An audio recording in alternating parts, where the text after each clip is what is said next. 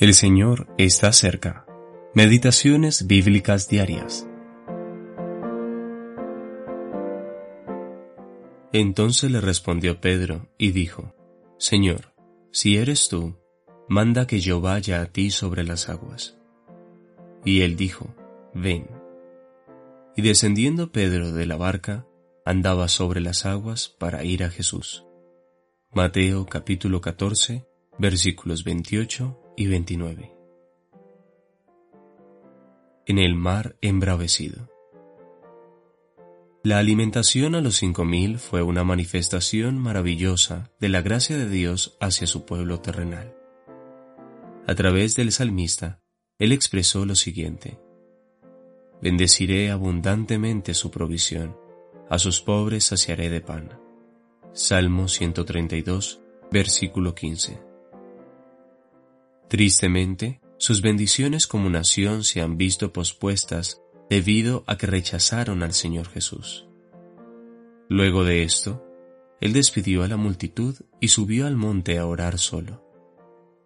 Allí sus ojos estaban sobre los fieles que, pocos y cansados, trabajaban remando en el lago.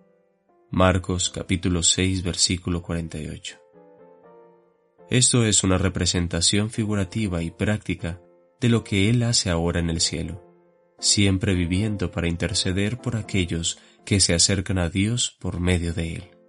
Hebreos capítulo 7, versículos 25 y 26.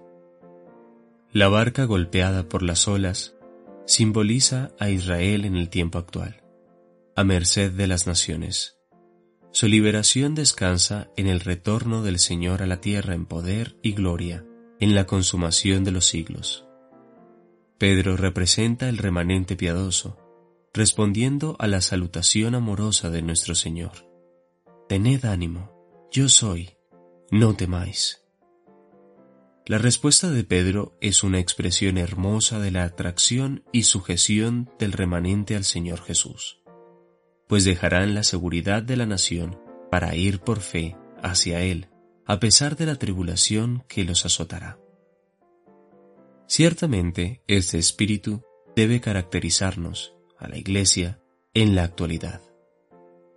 A menudo nos consolamos a nosotros mismos diciendo que Pedro era como nosotros a causa de sus fracasos.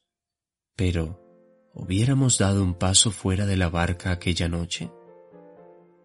Sí, es verdad, él comenzó a hundirse cuando sacó sus ojos del Señor, pero exclamó, Señor, sálvame y se dio cuenta que Jesús estaba más cerca de lo que pensaba. Versículos 30 y 31. Que podamos seguir su ejemplo y caminemos por fe. Segunda de Corintios capítulo 5 versículo 7. Puesto los ojos en Jesús, el autor y consumador de la fe. Hebreos capítulo 12 versículo 2. Simon Atwood